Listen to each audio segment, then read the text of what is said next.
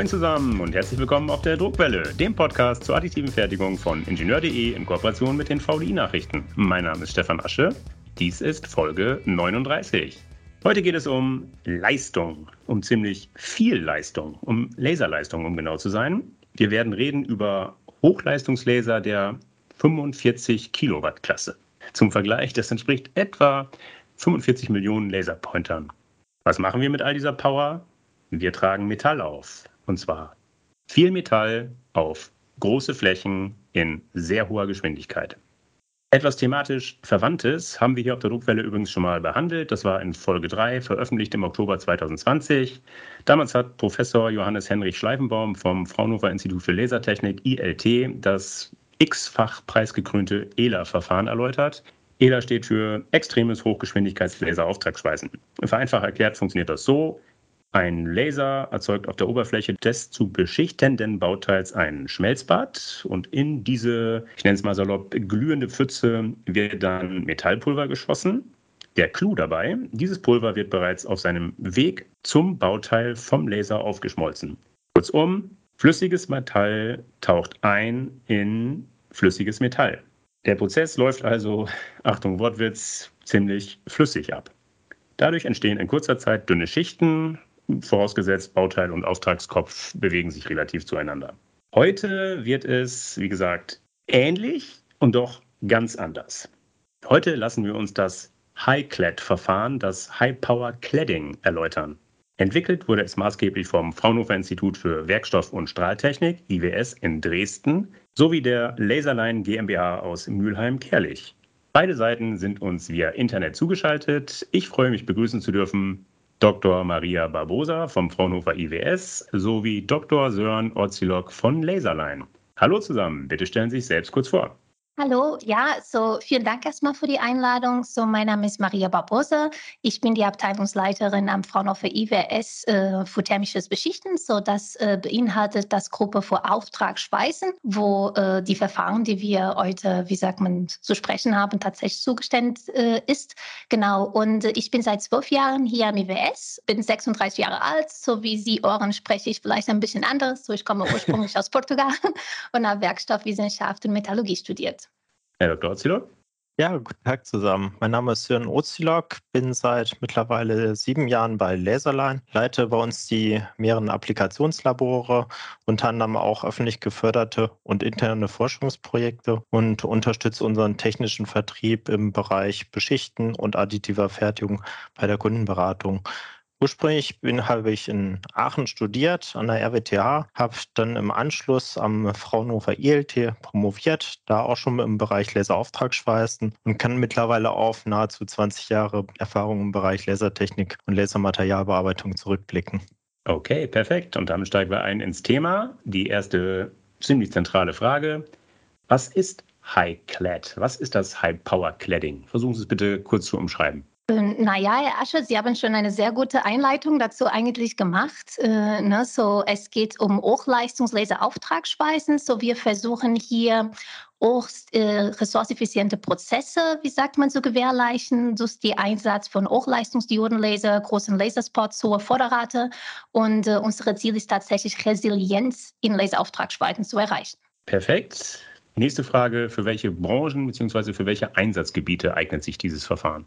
Ja, aufgrund der großen Auftragsraten ist insbesondere für Großbauteile geeignet, weil die Beschichtungen dort im Wesentlichen kostenseitig durch die Prozesszeit gekennzeichnet sind und dadurch durch eine Steigerung der Auftragsrate entsprechend sehr effiziente Prozesse generiert werden können. Beispiele hierfür wären Großbauteile aus Kraftwerkskomponenten, Hydraulikzylindern, Gleitlagern, aber auch kleinere Bauteile wie Bremsscheiben, wo es um die Prozesszeit geht, um entsprechend Kostenvorteile zu generieren.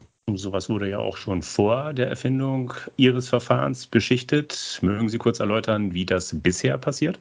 Ja, so es gibt verschiedene, wie sagt man, Möglichkeiten, wie sagt man, Großfläche zu beschichten, wie zum Beispiel thermische Spritzen oder äh, Plasma-Auftragsschweißen oder sogar Galvanotechnik. So, das sind die Bereiche, die wir tatsächlich adressieren möchten. So Alternativen, so hochproduktive Beschichtungsprozesse, so idealerweise, wie äh, Son schon gesagt hat, große Flächen, sogar eventuell große Volumen. Und äh, vielleicht nehmen wir kurz das Beispiel von Gleitlagern, da Son äh, angesprochen hat. Das sind Bauteile, die gerade durch Schleudergussverfahren hergestellt werden. So, das sind ungefähr 8 mm dick äh, Schichten, die sehr langsam aufgetragen werden. Und wir können durch unsere Verfahren das um 75 Prozent Material reduzieren, so gerade 1 mm Schichtdicke. Entschuldigung, das ist sogar mehr. Und ganz schnell mit äh, sehr guten, wie sagt man, ähm, Ergebnisse. Das ist nur ein, ein Beispiel von einer Anwendung. Wie gesagt, wir reden hier von Beschichtung. Ähm, mögen Sie kurz den Aufbau, den Maschinenaufbau erklären? Im Hinblick vor der Frage, ob die beschichteten Bauteile grundsätzlich rotationssymmetrisch sein müssen. Wie sieht die Maschine aus?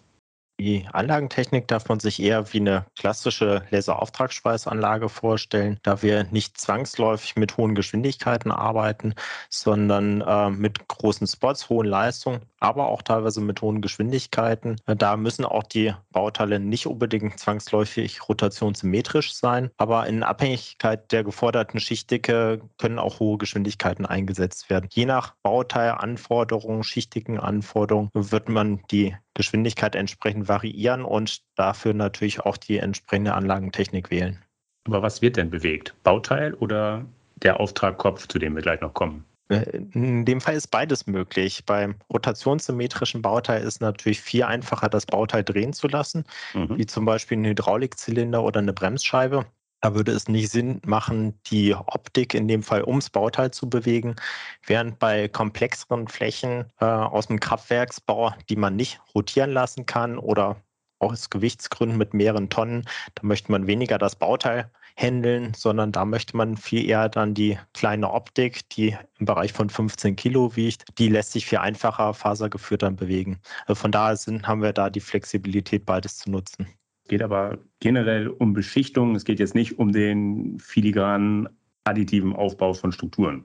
Genau, also es können auch additiv gefertigte Bauteile mit dem Verfahren aufgebaut werden, aber wir sind natürlich aufgrund der großen Spotgrößen irgendwo, was die Auflösegenauigkeit für Bauteile angeht, limitiert.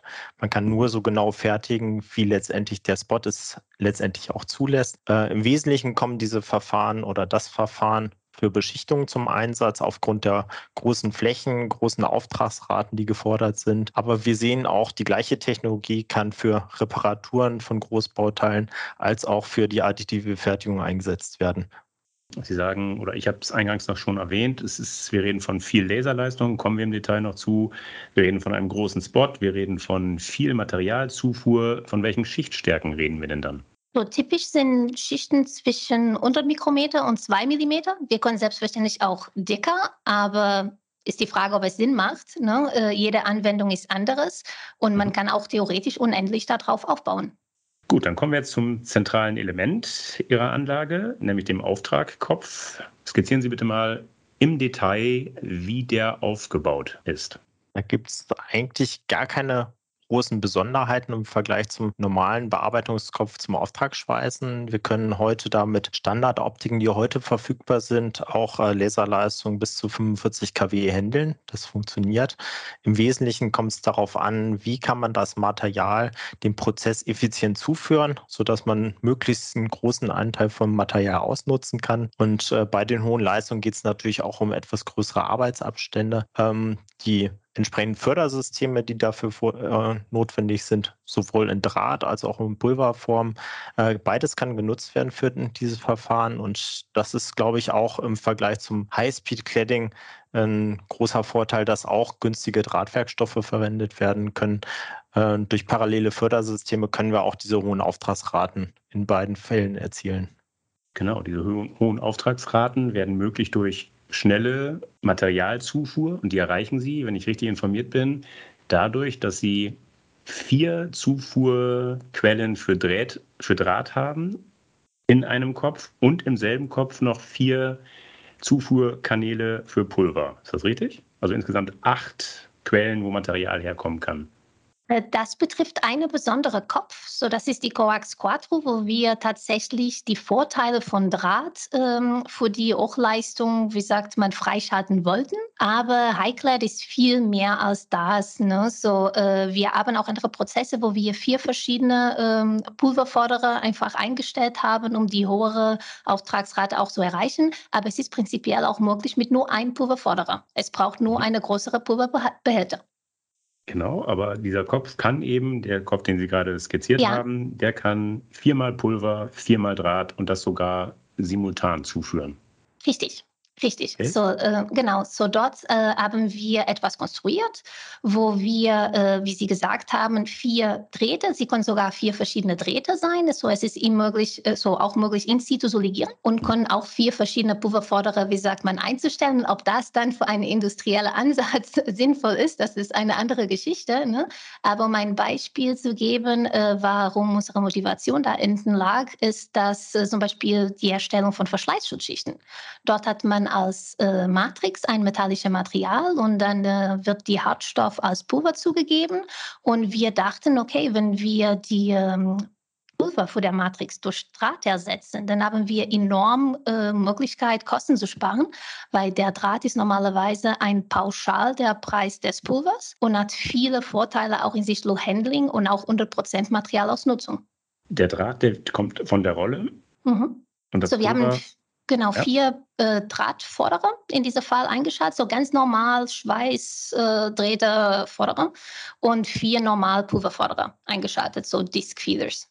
Okay, und welche Art von Material, welche Art von Draht, welche Art von Pulver kann zugefügt okay. werden? Genau, so äh, Drähte gerade bearbeiten wir in die Durchmesser 0,8 oder 1,6, aber prinzipiell sind andere Durchmesser auch möglich. Man muss einfach die äh, Kopf ein bisschen anpassen, aber genau dafür sind wir da, für diese maßgeschneiderte äh, Losung. Und die Pulver, die wir bearbeiten, ist in der Größenordnung 50 bis 150 Mikrometer, so das ist das, äh, wie sagt man, hubliche äh, Pulver, große Verteilung für Hochleistungsprozesse, weil es einfach äh, viel günstiger ist, als wenn man feinere Pulver nutzt und auch äh, die entsprechende, wie sagt man, Eigenschaften bringen in das Prozess, die wir möchten. Es ist nur wichtig tatsächlich, dass es gut forderbar ist. Jetzt haben wir die Form des Materials geklärt, in welcher Form es zugeführt werden kann. Um welches Material darf es sich denn handeln? Welche Metalle können Sie verarbeiten? Welche nicht, ist ein bisschen mehr, mehr, mehr die Frage. Ne? Ähm, ich, ich würde sagen, fast alles, die, die Schmilz ohne eine große Probleme, wie sagt man, mit sich zu bringen kann, verarbeitet werden. So, Sie haben selber am Anfang von das Gespräch auch gesagt, so es wird Metall auf Metall grob gebracht. Und das ist, was wir hier machen. So Material, das in Drahtform verfügbar ist, kann mit Coax Quattro verarbeitet werden. Äh, selbstverständlich gibt es weniger Material in Drahtform als in Pulverform, aber jede andere Metall Metall, die durch Auftragsschweißen aufgebracht werden kann, können wir auch mit Highclad aufbringen. Sie hatten es schon angesprochen, man kann Pulver und Draht gleichzeitig zuführen oder eben verschiedene Pulver zeitgleich verwenden.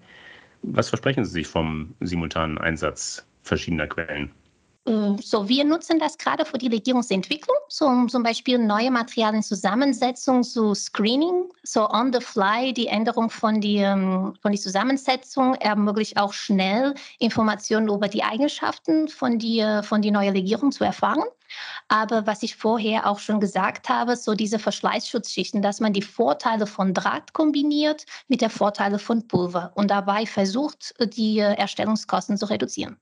Ich hatte es eingangs erwähnt, wir reden hier von ziemlich viel Laserleistung, die es erst ermöglicht macht, so viel Material in so kurzer Zeit aufzutragen. Frage an Herrn Dr. Ozilog, wie stark ist denn der Laser, den Sie jetzt nutzen und in welche Richtung geht das? Wir haben mittlerweile im industriellen Einsatz bei Kunden schon Systeme von größer 20 kW, mhm. was vor mehreren Jahren nicht denkbar war. Da hat jeder uns gefragt, was wir mit einem solchen Laser überhaupt vorhaben, was wir damit machen möchten. Aber schon vor über fünf Jahren haben wir zusammen mit dem Fraunhofer IWS die Potenziale damals schon aufgezeigt. Im Labormaßstab haben wir bis zu 50 kW schon erfolgreich getestet und untersucht und haben da auch Auftragsraten von bis zu 35 Kilo direkt realisieren können, ohne dass wir da noch größere Schwierigkeiten hinsichtlich äh, des Equipments gesehen haben. Ähm, nach oben hin haben wir bisher noch keine wirkliche Grenze gesehen, zumindest nicht hardware-seitig, was den Laser, die Faser oder auch die Optik betrifft oder auch die Pulverdüsen, die entwickeln sich weiter. Aber letztendlich, wohin die Reise geht, ähm, wir haben schon gewisse Grenzen materialseitig kennengelernt, weil die Wärmemenge, die wir einbringen, zu Problemen im Werkstoff selber führt. Das entsprechend das Gefüge, was sich einstellt, Heißrissneigung, Rissbildung insgesamt, thermischer Verzug. Das werden sicherlich die Themen sein, die die neuen Prozesse nach oben hin irgendwann limitieren werden. Würden Sie den Leser ein bisschen näher beschreiben? Ich glaube, fasergekoppelt ist er. Das habe ich Ihren Statements jetzt schon entnommen. Genau, wir arbeiten ausschließlich mit einem fasergekoppelten Diodenlaser, sodass wir das Laserlicht oder die Laserstrahlung direkt aus den Dioden generieren können. Dadurch ist es uns auch möglich, eine sehr, sehr hohe Effizienz des Geräts zu erzielen. Gerade im Vergleich zu anderen Strahlquellen, wo meist eine Konversion oder Konvertierung äh, von Diodenlaserstrahlung durch ein aktives Medium erfolgt zur Steigerung der Strahlqualität, äh, können wir halt mit einer höheren Effizienz arbeiten, weil wir direkt mit dem Diodenlaserlicht arbeiten. Mit Und das Farbe bzw. in welcher Wellenlänge arbeiten Sie? Ist in dem Fall im normalen Infrarotbereich. Wir haben ein gewisses Spektrum, was wir abdecken mit unterschiedlichen Wellenlängen, um die Laserleistung zu steigern. Und das liegt im Bereich von 900 bis 1100 Nanometer, also im nicht sichtbaren Bereich. Mhm. Dementsprechend ist natürlich auch alles, was an Lasersicherheit, normale Schutzbrillen vorhanden ist, kann ganz normal mit dem Diodenlaser genutzt werden. Und die Menge an Leistung, die können wir relativ flexibel zum Bearbeitungsstück bringen, indem wir das Ganze über Lichtleitfaser mit der Optik koppeln, sodass wir auch die Möglichkeit haben, mit einer relativ kleinen handlichen Optik den Laserstrahl relativ einfach übers Bauteil zu bewegen. Mit welcher Spotgröße? Die Spotgrößen, je nach Leistung, je nach Geschwindigkeit, liegen meistens bei, fangen bei 5 mm ungefähr an, gehen aber dann relativ schnell in Richtung 10 mm oder auch größer 10 mm. Und oh. die höchsten Leistungen, die wir bisher verarbeitet haben, da haben wir dann auf einen Rechteckspot gewechselt, einfach um der Rundspot hat einen Nachteil in der Mitte mit der Wechselwirkungszeit Laser zum Material, sodass wir überall die gleiche Interaktionszeit haben. Dann konnten wir Spurbreiten bis, von bis zu 45 Millimetern erzeugen. Leidet das Substrat nicht unter so viel Energieeintrag? Im ersten Moment denkt man, dass äh, eine solche Wärmemenge äh, für Substrat schädlich wäre. Wir haben allerdings äh, feststellen können, dass wir eine sehr, sehr geringe Aufmischung haben. Also die Aufmischung, wie viel Grundmaterial ich wirklich aufschmelze, die lag im Bereich von unter 5 Prozent. Mhm. Und die Wärmemenge, die wir pro Zeit einbringen, ist natürlich gigantisch groß, aber wir reden auch hier von Großbauteilen, sodass sich die Wärmemenge relativ schnell im Bauteil verteilen kann und der Verzug aufs Gesamtbauteil dann doch relativ klein ist. Genau, wir reden von Großbauteilen. Das leitet sehr schön über zur nächsten Frage. Welche Auftrags- bzw. welche Flächenraten sind mit Ihrem Verfahren aktuell möglich? Und wenn Sie mal in die Zukunft schauen, wo geht die Reise hin? Das ist stark abhängig von welchem Material aufgetragen wird und welche Schichtdicke gezielt werden und selbstverständlich auch, wie viel Laserleistung tatsächlich zur Verfügung steht. Aber wir bearbeiten mehrere 100 Gramm pro Minute um ein paar Beispiele zu nennen, so wir haben 18 Kilogramm die Stunden in Cornell 625 mit 20 Kilowatt aufgebracht und 35 Kilogramm die Stunden mit die 50 Kilowatt, um eine Millimeter Schichtdicke zu erreichen. Und das war auch, weil der Pulverförderer auch nicht mehr gegeben hat. Sonst denke ich, so hätte man auch mehr erreicht als die 35 Kilogramm die Stunden. Und äh, gerade mit äh, Bronze sind wir ungefähr bei 11 Kilogramm die Stunden mit äh, 20 Kilowatt. Aber wenn wir denken an die Anwendungsfelder im Bereich dünnere Schichten, wo ungefähr 100 bis 200 Mikrometer Edelstahl, wie sagt man, aufgebracht wird, dann reden wir über Flächenrate in die Ordnung von 5 bis 7 Quadratmeter pro Stunde.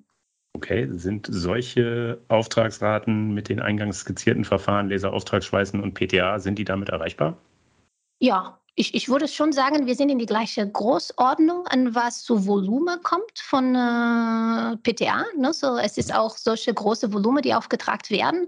Aber da der Laser eine viel äh, fokussierte und effiziente Energiequelle ist, ist die äh, Wärmekontrolle äh, viel besser. So, das heißt, wir haben einen viel geringen Wärmeeinfluss in die Bauteile.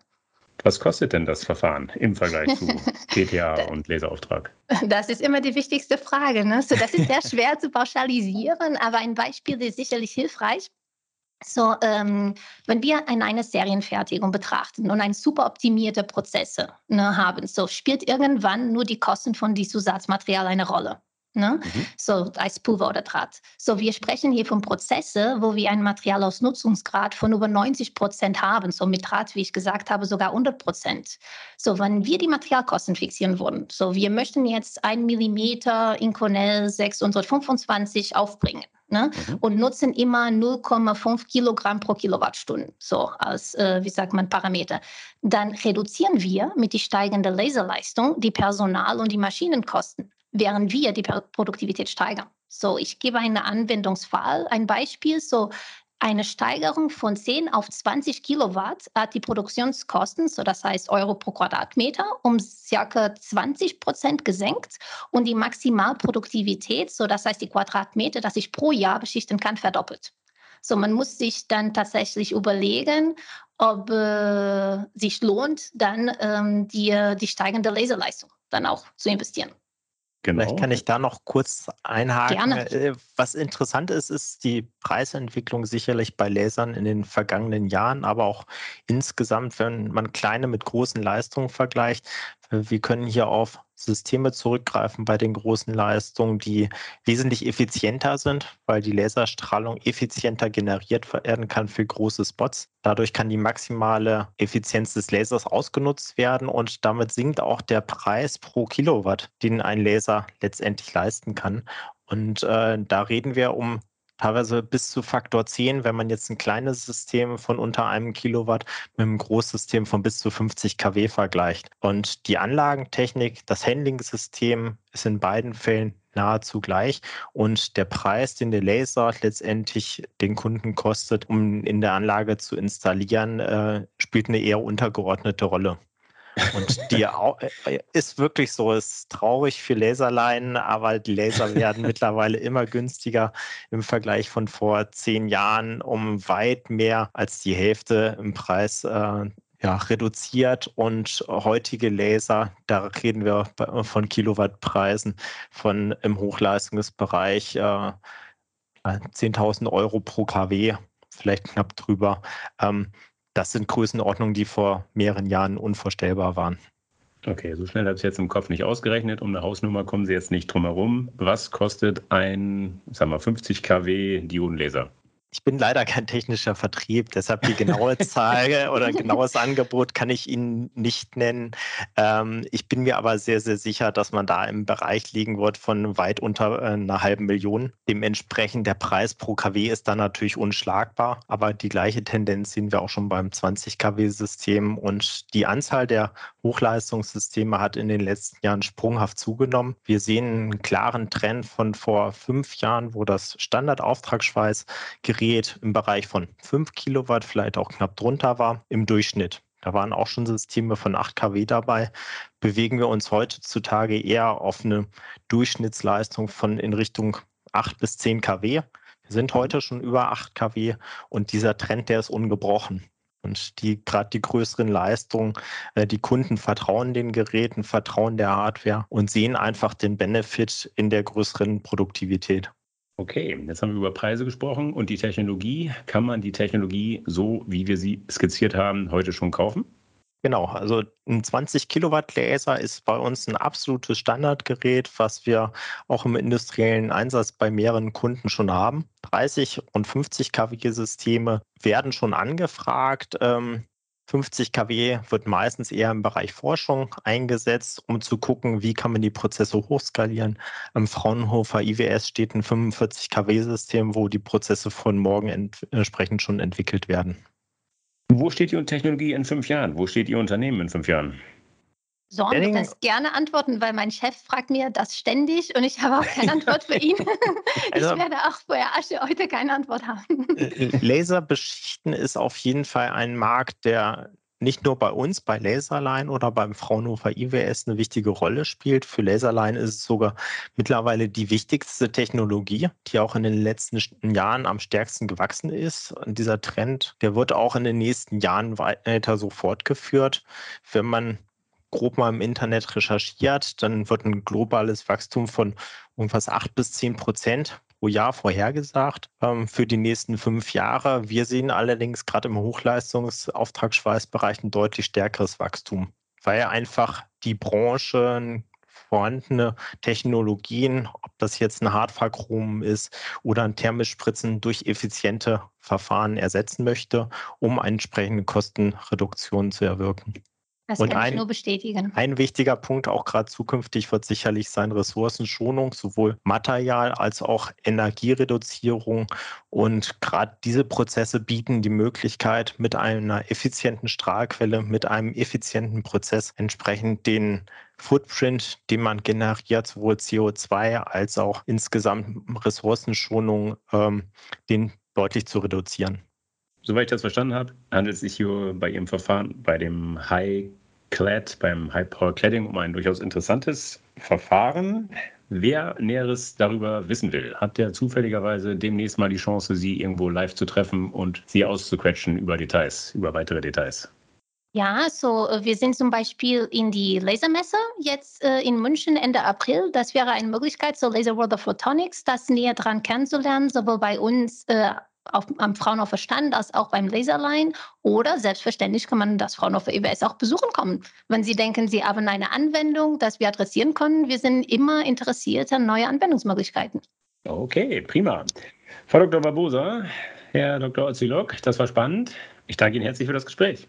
Vielen Dank. Ja, ebenso. Vielen Dank. So, liebe Hörer, das war sie schon, die Folge 39. Ich hoffe, dass sie Ihnen gefallen hat. Dann empfehlen Sie uns gerne weiter. Sie finden die Druckwelle überall dort, wo es gute Podcasts gibt. Also etwa auf Podigy, auf Spotify, iTunes, Google Podcast, Amazon Music Podcast und natürlich, last but not least, auf ingenieur.de. Wenn Sie Anregungen oder Kritik äußern wollen, dann freue ich mich auf Ihre Zuschriften. Sie erreichen mich unter der E-Mail-Adresse druckwelle.ingenieur.de. Sollten Sie auch an Technikthemen abseits des 3D-Drucks interessiert sein, dann empfehle ich Ihnen die VDI-Nachrichten. Wenn Sie mal kostenlos reinlesen wollen, schauen Sie doch einfach mal unter www.vdi-nachrichten.com/lesen. Dort warten acht kostenlose E-Paper-Ausgaben auf Sie. Das war's für heute. Bleibt mir noch zu sagen, auf Wiederhören, munter bleiben und tschüss.